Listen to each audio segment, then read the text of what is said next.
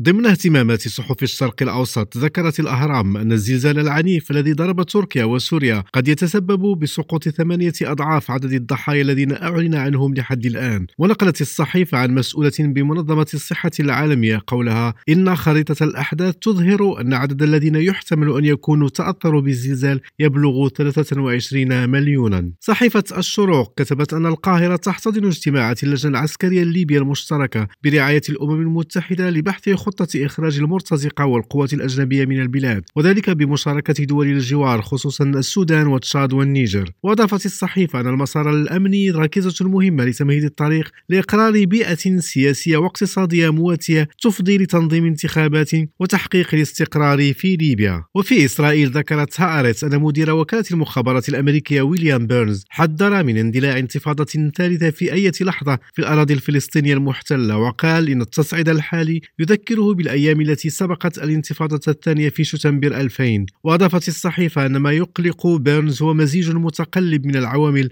التي يمكن أن تؤدي إلى مواجهة واسعة النطاق. من بينها الضعف المستمر في السلطة الفلسطينية وصعود حكومة يمينية متطرفة في إسرائيل وإدراج مهووسين بإشعال النيران في هذه الحكومة واستمرار موجة الهجمات لمدة عام تقريبا بدون أفق دبلوماسي. عبد الرزاق طريق من تل أبيب لريم راديو.